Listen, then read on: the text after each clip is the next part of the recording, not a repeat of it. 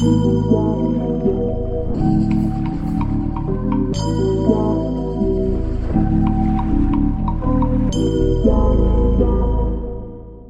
Oi, gente! A minha convidada dessa edição é a Karina Correia. Estudante de psicologia e candidata a vereadora na cidade de Osasco nas eleições de 2020, nessa entrevista ela fala sobre a conscientização do voto, da falta de acessibilidade à informação, principalmente nas periferias, e também falamos um pouco sobre a importância da representatividade da mulher preta nas políticas públicas. Se liga só. Na época, as pessoas começam a torcer o nariz, né? As pessoas começam a ficar, ai, é, político é tudo igual, é, não, não tem jeito, a gente tem que entregar, vamos votar em branco, foda-se, não, não tenho mais o que fazer, é, já, tem, já tem que jogar tudo a Deus dará e, é, e é isso mesmo, né? E, e eu entendo que, na verdade, isso veio, assim, eu, assim como você, né, que somos pessoas, principalmente é, da periferia, né, que a gente cresceu ouvindo isso de uma forma ainda muito mais incisiva, é, é muito difícil a gente sair dessa, desse discurso, né, porque de fato, né, mas aí depois a gente cresce e uhum. amadurece, vai vendo as coisas, né, e vai vendo que, tipo assim, é porque sempre tiveram as mesmas pessoas ali, né, sempre foram as mesmas pessoas, com os mesmos estereótipos, com as mesmas propostas, e, e fica esse ciclo vicioso, parece, sabe? Assim, quando a gente argumenta o nosso voto, você já vai pensar de uma forma pessoal, de ah, quem foi a pessoa que me ajudou, que está se candidatando, né? É, que me ajudou de uma forma pessoal ou que ajudou minha família. Então tem essa cultura do assistencialismo muito enraizada, principalmente para as pessoas periféricas, né? Que precisam realmente de ajuda né? Mas aí depois que votam, vê que todo mundo é igual, então volta para o ciclo. Como você enxerga esse cenário assim, pensando agora como candidata? Eu sempre enxerguei esse cenário como uma problemática, tanto da periferia quanto para as pessoas que querem fazer diferente para a periferia. É um problema que se resume à manipulação então, o que eu faço? Eu faço com que essa pessoa não tenha o poder de compra e de escolha. Automaticamente, essa pessoa vai é, pedir socorro para mim. Eu vou ter o socorro que ela precisa. E o resultado disso vai ser essa pessoa totalmente à mercê das minhas vontades. Guardar isso aqui na manga, né? Vou guardar isso daqui e que eu ajudei na manga. E daquilo que eu, que eu quero que ela faça em algum momento do, do rolê. É um problema que nós temos nas periferias, falo exclusivamente da periferia de Osasco. É um problema que nós temos aqui e um problema que precisa ser combatido. Como combater esse problema? Com diálogo é muito válido, é muito válido você fazer a pessoa pensar sobre a relação dela, na, a condição dela de sempre estar é, recebendo esses favores e precisar disso para sobreviver. Sim. E também a relação dela como pessoa que pode deter o poder. Uhum. Eu posso ter, é, em vez de eu receber, eu consigo ter o meu emprego, consequentemente ter uma renda para fazer as minhas escolhas, para ter o poder de escolha, o poder de compra. E isso tem muito a ver com a dignidade. Uhum. Eu gosto muito de falar sobre dignidade, porque dignidade não se resume a uma coisa.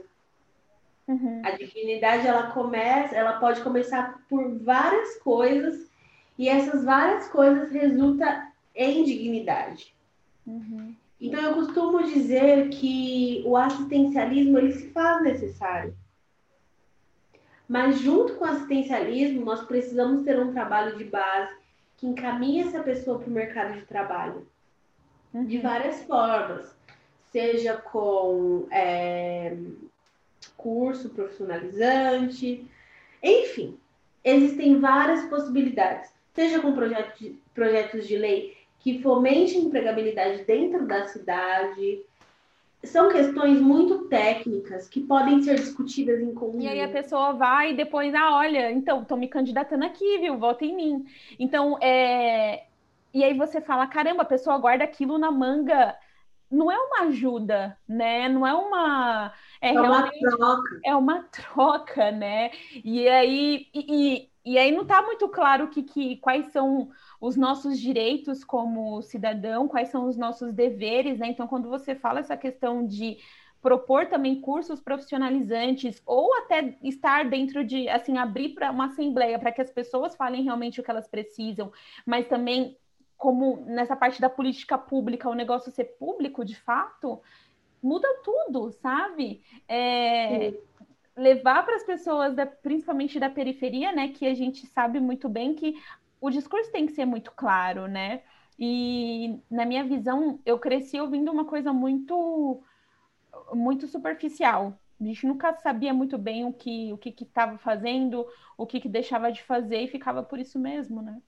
Sim. Então, é, quando fala que quando a gente detém o conhecimento, nós somos libertos, às vezes as pessoas acham que tudo isso é uma questão espiritual, né? Nossa não. Mas não, só que não. Verdade quando... de expressão, né? E também de Sim, quando você tem, quando você tem é, o domínio sobre as coisas e você entende essas coisas, meu, a vida flui porque você, você não carrega dúvida, né?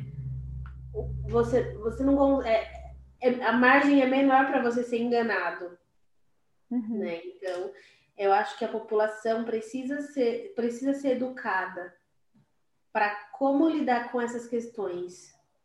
Uhum. Como é que eu, como, como numa situação de morte, por exemplo, onde eu vou? A população não, sabe, porque ela chega lá e fala, olha, o, o, o cachorro mais barato é esse, o mais caro é esse.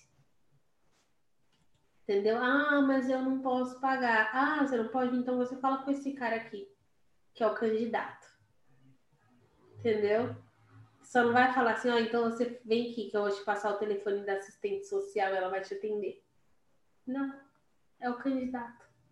Que é o assistencialismo que a gente está falando. Quanto esses, o, o, que eu resumidamente nesse, nesse ponto, eu acho que é isso, né? Aquilo que é para ser um direito de todos, né, como, cidadã, como cidadãos, é, osasquenses, no caso, que é, o nosso, que é a nossa cidade, acaba sendo um privilégio para uns, para que depois você seja cobrado disso em troca de Sim. voto.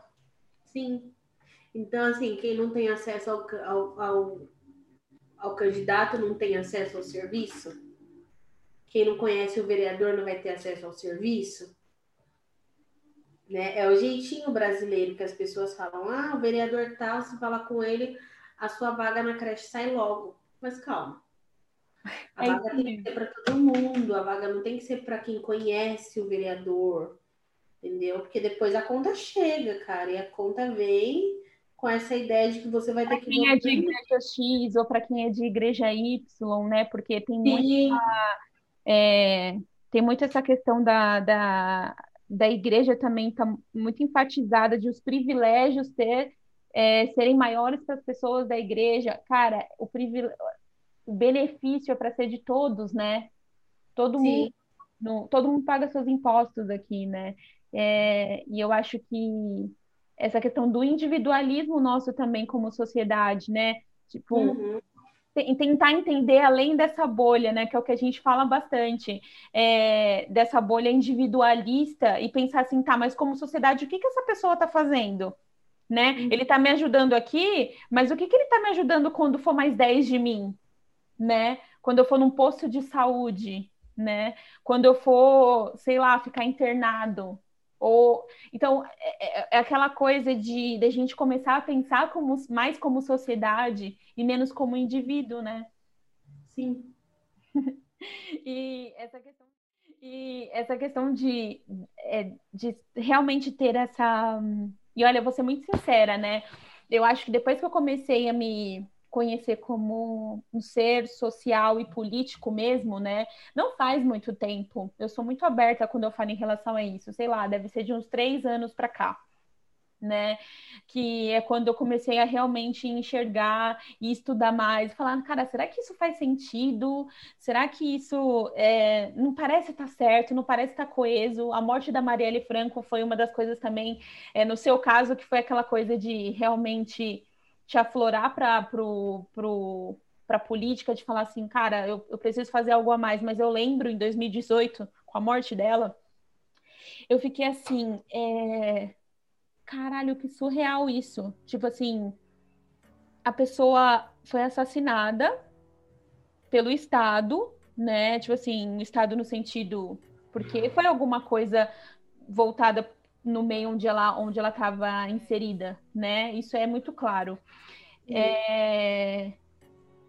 E ficou por isso mesmo, sabe? Até hoje. E ela, e ela lutava por direitos conciso, sabe? E aí é o que eu entro na questão da, da mulher negra na política. Não é porque, ah, eu sou mulher negra, eu estou defendendo uma outra mulher negra. Não, é por causa que eu, como mulher preta, é, eu queria que outras pessoas que fossem igual a mim me representassem, porque pessoas pretas periféricas, de fato, estando lá na Câmara Municipal, estando ali no poder, elas vão estar no meu lugar de fala, sabe? Elas vão realmente saber o que, que eu o que, que eu o que, que eu preciso. É como qualquer co outra coisa que você precisa que alguém te represente, hum, né? Eu acho que a política é mais ou menos isso, sabe? Gente, não é só uma questão assim racial, que já é muito mas uma questão de representação, porque enquanto tiver lá um homem branco, hétero, é, que, que, veio de uma classe média alta, ele não vai saber as minhas necessidades como mulher preta periférica,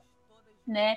Então, esse lugar também de representatividade precisa estar dentro da política, porque senão a gente nunca vai conseguir sair de onde a gente está. Vai naquele ponto de sempre estar as mesmas pessoas. É isso que eu enxergo, Kai. E aí que falo, é como você enxerga essa falta de representatividade né, das mulheres, porque eu peguei esse dado agora, assim, muito recente, de que nós somos 3% das prefeitas no Brasil Sim. e 5% das vereadoras.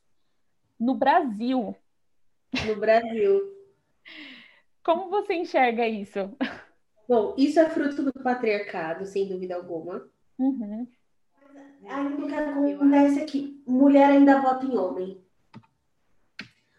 como é que nós fazemos para que isso mude? Não só isso, mas várias outras coisas. Educando as pessoas. Educando as pessoas para que isso aconteça. Então, é, a morte da Marielle trouxe isso muito latente, trouxe essa potência, essa revolução. Falando de Marielle, acredito que a, a eleição dos Estados Unidos com essa vice traz essa potência também. É, Dilma trouxe, porém, é, eu entendo que a Dilma ela sempre foi técnica, né? Ela era aquela mulher competente para, mas ela foi golpeada por conta de que ela era, de que ela era técnica, ela não era política, né? Uhum. Isso não é um defeito, de forma alguma. É até uma qualidade, porque nós precisamos de pessoas técnicas na política. Mas é engraçado Mas... esse ponto da Dilma, né? Porque pensando na nossa, no nosso governo atual, né? No nosso poder executivo atual, quantas coisas já fizeram, mas pelo fato de ser homem, não foi golpeado ainda, né? E é... a pedalada fiscal aconteceu no governo Fernando Henrique Cardoso, né? Rolou, aconteceu, é legal, é legítimo. Mas, enfim, mas aí isso também é fruto de machismo, né? Do patriarcado e do machismo, que é o que a gente está falando, né? Que para quem não sabe, o patriarcado é essa, essa questão de realmente ter uma cultura é, patriarcal que vem do, do âmbito masculino, né? Então, como se o poder do masculino e do homem sempre estivesse ali como centro de tudo, né? Sim. É o que de insumos e de qualquer outra coisa que é, que é pregado, que o homem é a cabeça, é o cabeça de tudo, né? Esse é o centro do, do patriarcado. E eu acho que o, o, ponto muito enfatizado e um bom ponto que você colocou, que aqui a gente está falando de mulheres negras, né? Mas se for abrir para mulheres ainda, é muito pouco, né? E aí a gente vai para a mulher preta, que é a base social ali da, da pirâmide. Que é o recorte do recorte do recorte. recorte. Que é uma coisa muito. O recorte porque é mulher, é recorte porque é mulher preta, e é recorte porque se é mulher preta, é mulher periférica, né? Eu espero que os nossos filhos, os nossos netos, as nossas netas, bisnetas ou tataranetas, é, em suas épocas, não, não sejam associada, associadas com pobreza, né? Mulher preta é pobre porque nós ainda somos. para cargos operacionais sempre, né? É, isso, isso. Eu vim de uma família, e eu tenho muito orgulho disso, mas eu, eu, eu vim de uma família onde todas as mulheres, por parte de mãe, todas foram empregadas domésticas, babás, e têm cargos uhum. operacionais até hoje, né? Eu fui a primeira mulher a me formar na faculdade por parte da, da família da minha mãe e, e tirar, de tirar carta. Então, são coisas assim que não é uma, uma questão de mérito, né, meu em si, mas é, é, é, o quanto isso é estrutural e a gente nem percebe, né, de que isso vai passando e a mulher preta, e todas são pretas, então, assim, é aquela coisa de sempre estar em serviços operacionais porque não tiveram opções, né, não, não tiveram como, como ser outras coisas. Por quê? Por falta de dinheiro, por falta de estrutura, por falta de, de conhecimento, mas o conhecimento devido à falta de estrutura. Ela, ela perdeu então dois terços da, da vida dela trabalhando sem registro, porque sem, sem FGTS, porque ela, como empregada doméstica, não tinha esse direito. Então, é, é muito crítico isso, que aí eu volto para o ponto das mulheres pretas no poder né? Porque essa lei da empregada doméstica, por exemplo, ela veio de uma mulher que foi empregada doméstica. Sim. Né? Então, parte do ponto de é importante a gente como nós como mulheres, mulheres pretas, a gente conseguir se unir e pessoas também que são empáticas a isso, porque quando a gente fala de ter mulheres no poder, não quer dizer que a gente são benefícios que vão ser associados a todo mundo, mas precisa ter outra tirar essa bolha social do patriarcado, sabe, que já deu, né? Eu acho que quando atinge a mulher preta, atinge todo mundo. Exato. Porque a mulher preta está no fim tá no do final. Quando a política pública for. É, quando a mulher preta tiver acesso a isso, todo mundo já teve. Porque todo mundo veio antes da mulher preta. Né? É loucura. Por isso que a gente Mas, é mais... eu acho que nós, como mulheres pretas, às vezes, não sei se talvez, né? Pode ser que sim. Talvez está mais para mais pra sim do que não. É a gente, pelo menos eu penso assim, cara, o que eu tô fazendo, né? Eu tô sofrendo tudo isso por quem? Não vale a pena. Você, você chega uma hora no auge da dor que você fala, cara, isso aqui tá valendo para quem? Sabe? Parece que a gente nada, nada, nada. Porque a gente, nós estamos nadando e, e tem gente com bote, tem gente com, com no barco. Iate, né? Poderia muito bem estender a mão e falar, vem, eu vou te puxar, sabe? Isso não acontece, isso não rola. Então, e a gente continua é, nadando e a gente sabe que se a gente parar de nadar, a gente vai, a, a maré vai levar, a gente vai retroceder um, um montão, e não só nós, mas a sociedade como um todo. É como Angela Davis fala, né? Quando uma mulher preta se posiciona, é, ela, meu, toda a sociedade, sabe, vem com ela, ela abala a estrutura da sociedade. Então, eu acho que esse ponto da representatividade, é, a gente fala que é por nós, né? Só que não, é por uma sociedade em geral. Não. Porque nós sustentamos essa sociedade, né? Nós estamos na base. De fato, é o, é o último, é, é o último alicerce é o que sustenta todo mundo. Então, eu acredito que nós podemos é, contribuir com a sociedade, entendeu? Em relação à organização dessa sociedade, a organizar essa sociedade e a fazer com que não só nós, mas todo mundo entenda a, o poder do posicionamento. Uhum. Eu tenho problema com as pessoas que não tomam partido. Eu tenho muito problema, sabe? Pode ser, meu, Ju, pode ser o que for. E a omissão, ela é, ela é cruel. Porque quando você se omite, cara, se você se omitiu e, e, a, e, e, e a minoria ganhou, né? Os mais frágeis ganhou, beleza, ok. Mas quando você omite e os, e os perversos ganham com isso, cara, você está contribuindo para essa perversidade. E aí é a primeira sabe? pessoa que fala assim, ah, mas é todo, todo mundo é igual, né? Todo mundo é igual. Não, não é. é amigo, eu estou aqui para te ajudar. Sabe? Eu estou aqui para ajudar você a se ajudar. Uhum. Essa eu, não... É igual eu aí... no Twitter mesmo, né? Aquela questão de. É, eu, eu também tenho muita. Eu acho que a gente evolui, né? Tipo assim, a, a nossa Sim. vida é, é evoluir.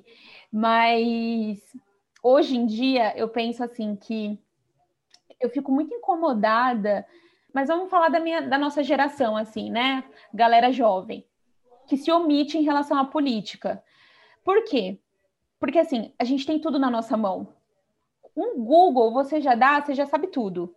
Tudo, o que é políticas públicas, quem, qual que é a relação. Sabe por quê? Porque a gente se interessa por tanta coisa, né? Assim, cara, eu não vou me interessar por isso porque nunca muda. Tenta fazer um pouquinho da sua parte, sabe? Então, e, e aí eu, eu, eu, fico mais indignada esse, quando eu falo assim em relação à minha geração, porque a gente a gente pode saber do que a gente quiser, a gente tem o um mundo nas nossas mãos ali, sabe? É, uhum. E aí você se omitir e ainda falar assim que ah, eu não me envolvo com política. Ninguém tá falando para você se envolver. Mas tenta procurar alguém para unir forças que consiga representar você ou a sua a sociedade onde você vive ou a sua família, sabe, de uma forma mais clara, de uma forma mais honesta, né? é, o, o, o, hip hop tem feito muito isso, né? O rap. Sim. Os caras, assim, que realmente é, eles estão em ascensão e é uma galera que sempre que fala assim, cara, por, por um bom tempo a gente, a gente era nós somos contra, é, a gente era contra o Estado e era aquele, aquele rap assim mais machista, aquele rap um pouco mais incisivo na nossa dor, que não sei o quê. Hoje os caras eles são políticos porque eles sabem que a gente precisa mudar de uma outra forma, entende? Sim, é, sim, você vê a entrevista aí do Emicida, do Jonga, que eu tava vendo hoje, sabe? São caras que falam assim, cara, eu não sou um ser, eu, eu, não, eu não sou o que vou estar tá lá no poder, né? Mas eu tenho que me, eu tenho que me posicionar, e eu, eu sei também que tem muita coisa errada que não vai mudar do dia para a noite. Mas o modo como me posiciono tem muita gente seguindo, sabe? Então, você vê que os caras e, enfatizam essa questão de que é importante também, sabe? E, você pesquisar. E esse posicionamento acaba trazendo, fazendo com que esse cara fique em ascensão, né? Seja respeitado.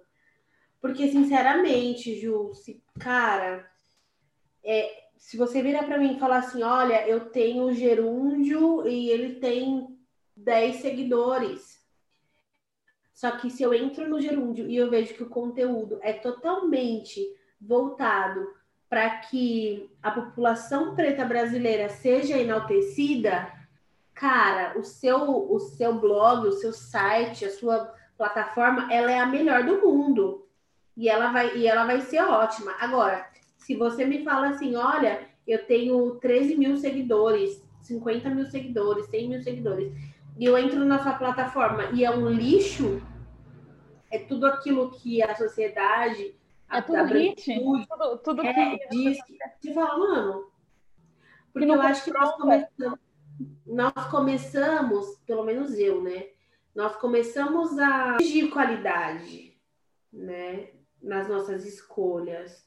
Hoje a gente tem não só o Spotify, mas nós temos o YouTube, e várias outras plataformas que, dá, que fazem nós escolhermos. Antes na rádio, cara, você não escolhia. Começava a tocar, você não gostava, você desligava, você trocava de rádio. Mas era o monopólio, que... era aquilo ali. Hoje em dia, você pode escolher o que você escuta. E não só o que você escuta, você pode escolher o que você veste, que você usa no seu cabelo, o que você assiste, com quem você se relaciona e com as pessoas que você tem na sua rede social. É muito louco, porque assim, eu comecei com o gerúndio, por exemplo, é... e a ideia do gerúndio, é aquilo que eu falei para você, né? De obviamente que eu vou acabar é, trazendo a pauta de racismo e tudo mais, mas o, o gerúndio ele é especificamente para trazer a autenticidade das pessoas, ou seja, eu vou trazer pessoas diversas, vou trazer, e as pessoas que quiserem vir, porque não é só eu trazer, né? As pessoas quererem vir.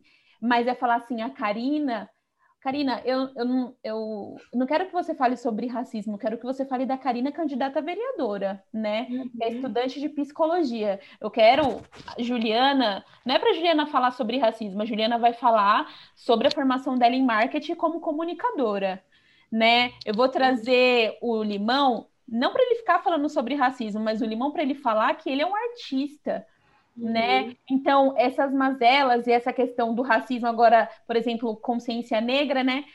Tipo, ah, você fala sobre racismo, mas cara, racismo não é uma, não é uma coisa que eu sou. É uma coisa que foi imposta a mim, né?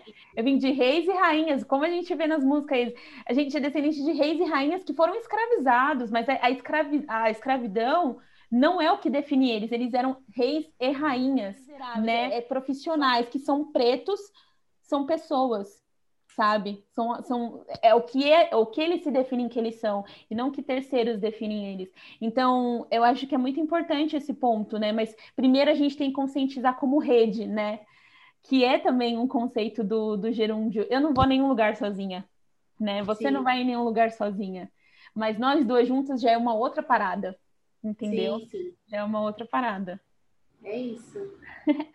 e aí, e e aí, e sobre essa questão que a gente está falando da precariedade de conhecimento de políticas públicas, né? É, eu acho que tem aquela coisa da alienação, e a alienação também ela é trabalhada no sentido de assim, se eu começar a dar conhecimento para essa pessoa sobre política, ela vai ficar sabendo muito sobre o assunto e vai começar a exigir de mim. Que foi aquilo Sim. que você conversou e você abriu para mim, que em junho de 2020, né, foi, foi aprovado o projeto para reformas de, de estádios, que você falou, né? De quadras de, de futebol. 3 milhões e 300 reais até agora do cofre público da, da cidade. No 3 milhões e 300 mil 3 reais, é muita coisa. Mil já foram tirados dos cofres da cidade, porque um projeto, no meio de uma pandemia, foi aprovado para reformar estádio de, e quadras de futebol. Sim. né? Que, né, eu não sei, né? Mas até onde eu sei, o futebol ele se joga no coletivo, né? E aí você fala assim, ó, a pessoa vai reformar e vai jogar no meio de uma pandemia, né? E aí eu fico pensando, porque é uma forma muito pessoal, né? O meu pai, ele, ele, ele, ele contraiu o coronavírus e teve 70% do pulmão comprometido, né? E quando eu recebi a notícia, eu fiquei muito assustada, né? O meu irmão que me falou. Porque uhum. por mais que as coisas aconteçam é, de forma muito. A gente sabe de tudo que está acontecendo, mas parece que quando é com alguém muito próximo assim de você, você fica. É uma outra parada, assim, enfim. E pensando nessa questão do. Quando você me falou desses dados, é, eu, eu, eu, eu, eu pensei no meu pai como uma figura, assim, porque ele, é, ele é uma pessoa que, que sempre gostou muito de futebol, sempre. Então ele joga futebol e tal, é, assim como meu irmão e tal. E, e aí eu fiquei pensando, né, que esses 3 milhões e 300. E, e ele, assim, ele foi pro. Quando ele foi, ele, ele ficou num posto de saúde de Carapicuíba e foi transferido milagrosamente, até hoje eu não sei muito bem porquê, mas para um dos, dos melhores hospitais que está tratando do coronavírus, que é o Ibirapuera, de tratamento do corona, que eu nem sei se se, se mantém aberto, mas enfim. E aí, eu, quando você me falou esse dado, eu, eu pensei no meu pai na hora, porque eu falei, nossa, cara, o meu pai gosta muito de futebol, né? É... Mas eu fico pensando que no meio de uma pandemia, o que salvou ele foi um respirador, uhum. né? E aí eu fico pensando mais ainda que, por exemplo, se esses 3 milhões e 300 mil reais eles tivessem sido voltados por algum projeto em relação algum projeto ali de urgência em relação ao coronavírus para hospitais de Osasco, seria uma outra história, né? E aí eu fico, aí ainda tive um pensamento maior no sentido de que assim, se meu pai tivesse sido transferido para um dos hospitais, hospitais de Osasco que estava uma precariedade, pelo menos até onde eu soube de pessoas próximas que passaram por isso e que estão trabalhando é, na linha de frente, talvez ele nem estaria aqui para contar a história. Uhum. Né? Então a questão não é o projeto em si, mas isso não, isso tudo é, é, muito publicado, isso é tudo é público, né? Só que a gente não sabe que isso pode ser, que a gente pode consultar isso. Mas é muito crítica a situação. Na hora que você comentou sobre isso comigo, eu fiquei pensando nisso, sabe? É, que, que, que é, é, muito surreal é, o, o nível do é, o, o, nível do, do poder público da, do, da cidade, sabe? E o quanto a gente precisa pensar numa política realmente limpa, né? Sim, sem e dúvida. Aí, e aí eu queria entender, assim, de, de uma forma é, resumida, até para as pessoas entenderem também, é, o papel de um, de um vereador, de fato, né, de uma vereadora, e as suas principais propostas em relação a, a tudo isso, assim, na sua candidatura, é, o que, que você pretende fazer como vereadora. É... Vamos lá. É, o papel de um vereador, um dos papéis do, de um vereador é fiscalizar os feitos do prefeito. Tanto os feitos quanto os não feitos. Então, o vereador ele tem essa função, é o trabalho dele. É o trabalho dele verificar se existe médico nas UBSs, se as licitações estão corretas, se as OS estão funcionando, se os hospitais estão funcionando da forma que deveria, as escolas, os cemitérios, por exemplo, as vias públicas. Então, tudo que é papel da prefeitura é fiscalizado pelo vereador. Também é papel do vereador fiscalizar os feitos dos secretários do prefeito. Então, tem secretário da saúde, secretário da educação, secretário do meio ambiente, do transporte, do trabalho, enfim. Também é, cabe ao vereador fiscalizar essas pessoas para ver se a gestão dessas pessoas está correta, se está tudo funcionando. Ponto. Também é papel do vereador propor projetos de leis que fomente a população, que ajude a população de alguma forma seja ela com emprego e renda, seja ela com acessibilidade, é, acessibilidade seja é, é, no transporte, seja na saúde, na educação. Então, projetos de lei que assegure esse cidadão de forma clara e assista às demandas reais da população. Uhum. Ponto. Esses são os papéis do vereador. É claro que isso abrange várias outras situações. Mas essas são as principais, os nichos principais. E isso é muito importante. É muito importante nós termos em mente que o papel do vereador são este, aquele e aquele, e é isso que deve ser feito. Se você não faz isso, você está cometendo um crime porque você se propôs, você foi eleito para aquilo. E se isso não está acontecendo, você está burlando, né? Você está deixando a, a, a, gestão pública deficiente, faltando, né? Hum. É... Em relação às minhas propostas, né? Eu tenho muito orgulho de falar que eu participo da Linda Marielle Franco. É, todas as, as vezes que eu tiver a oportunidade de dizer isso, eu vou dizer.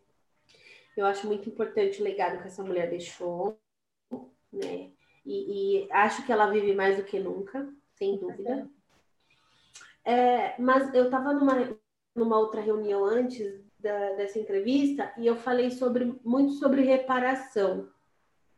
Eu acho que reparação é um dos nichos do, do, das minhas propostas. É, é, tudo se resume em reparação. Porque eu acho que não só na cidade de Osasco, mas falando da cidade de Osasco, existe muita coisa que precisa ser reparada. E a gente precisa fazer esse trabalho de base para que outras coisas melhores aconteçam. Ou nós tenhamos a possibilidade de pensar que pode ser que aconteça. Uhum. É, porque assim, por exemplo, é igual aquilo que você comentou comigo, né? Quando você vai chegar numa comunidade, vai falar assim, ah, gente, vamos falar e subir num, num, num palanque e falar, ah, vamos falar sobre feminismo, sobre é, sei lá mais o que, enfim, sobre apoio à cultura, a pessoa vai ficar te olhando, tá, mas meu gás acabou, sabe? É, minha conta de luz está atrasada, sabe? Eu não tenho, eu não tenho saneamento básico. Então, por isso que eu acho que essa questão da reparação que você coloca na sua proposta, antes mesmo de propor algo novo, é muito importante, né? Porque realmente vai se ter, vai, vai, se há necessário o assistencialismo, o problema dele é ele ser, é, é, é ele, é ele ser uma moeda de troca, né? Eu acho que a partir do momento que você está ali no, no ali como uma cadeira de uma vereadora é diferente, porque aí você realmente precisa fiscalizar e entender o que está de errado para tentar assistenciar de fato, né? Sim. Agora, você antes disso fazer a, fazer com que isso aconteça para você ser um, um para você se candidatar, né? Para você comprar o um voto é que é o problema, né? Sim. E é isso. É... Eu acho que é um trabalho de formiga, passinho de formiga é um trabalho coletivo, é um trabalho técnico, mas também é um trabalho de sensibilidade. E eu acho e muito... é isso. Porque são responsabilidades que mudam destinos. Com certeza. Que traz um novo sentido para vidas. Uhum. E aí você fala, uau! né? É uma dos projetos que você coloca, que é muito legal enfatizar aqui, é essas é, particularidades como o povo preto, né, que a gente às vezes passa despercebido e não tem nem muita noção, né, que é a questão obstétrica da, nos hospitais, né, em relação às mulheres pretas, é, a questão, é, toda, toda essa assistência é, da saúde, né, para as pessoas periféricas é muito mais difícil, né? Isso uhum. também está ligado a um, ao racismo, né? Totalmente. E a questões também de gênero, né? É, uma das coisas também que você fala é dos grupos de, de, é, de assistência para jovens é, da comunidade LGBTQIA+, porque isso é muito importante, né? É, a gente tem, assim, você ouve cada comentário, né? Mas eu, por exemplo, tenho amigos é, homossexuais que eles, que todos eles falam para mim que é muito difícil esse encontro, né? E a maioria deles teve muito apoio da, da família, mas eu fico pensando em jovens que já se mataram, sabe? E uhum. jovens, que, jovens que não têm o apoio da família, que são expulsos de casa por, por ter uma opção sexual diferente, sabe? E, e aí você fica pensando, meu Deus, por quê, né? Como assim? Né? E que é, e que o poder público poderia muito bem ajudar, né? Essas pessoas também. Ignora. Como que a gente identifica nessas questões? Com dados mas são dados muitas vezes subnotificados. Por exemplo, tem um dado que diz que 89% das pessoas que morreram em menos de uma semana de coronavírus são pessoas pretas. 89%. É. Aí você fala assim, mano, não é possível isso. Porque o genocídio da população preta ainda acontece e vai continuar acontecendo. Quando a gente vê que no Brasil tem 5, 5 milhões e 500 mil crianças que não têm o, o, o pai no registro, e 80% dessas crianças são pretas. Fala, mano, tem alguma coisa errada. E são números, Ju, não dá para você contestar números. Como é que a gente vai combater isso? Reeducando a população. Começando por quem? Pelas crianças. Entendeu? Quem? As crianças. E é um trabalho de formiguinha mesmo.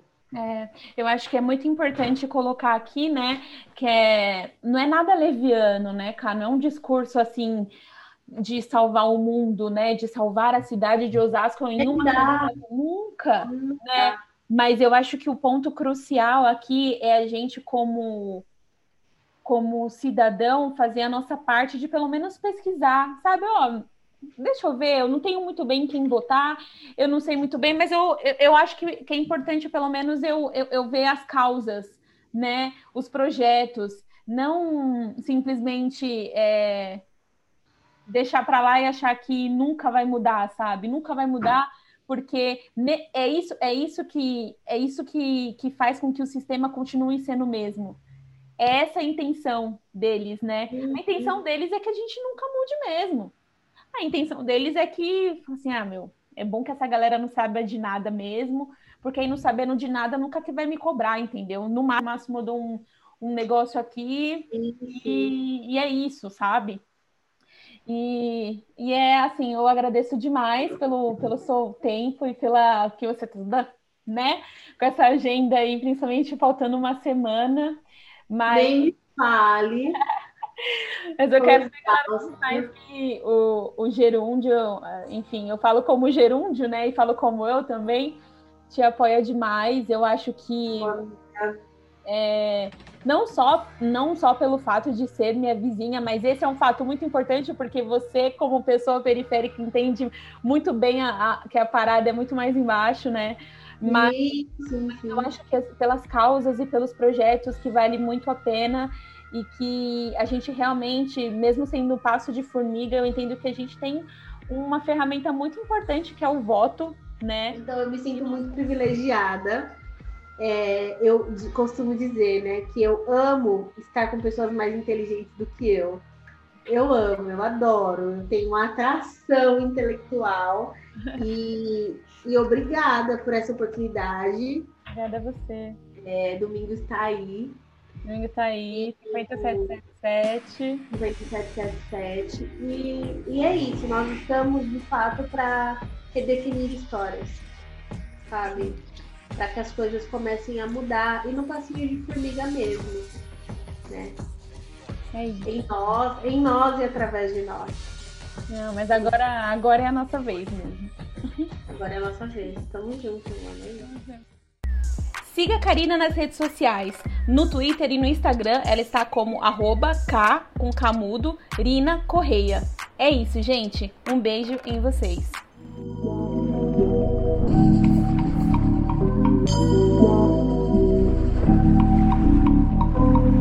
Yeah.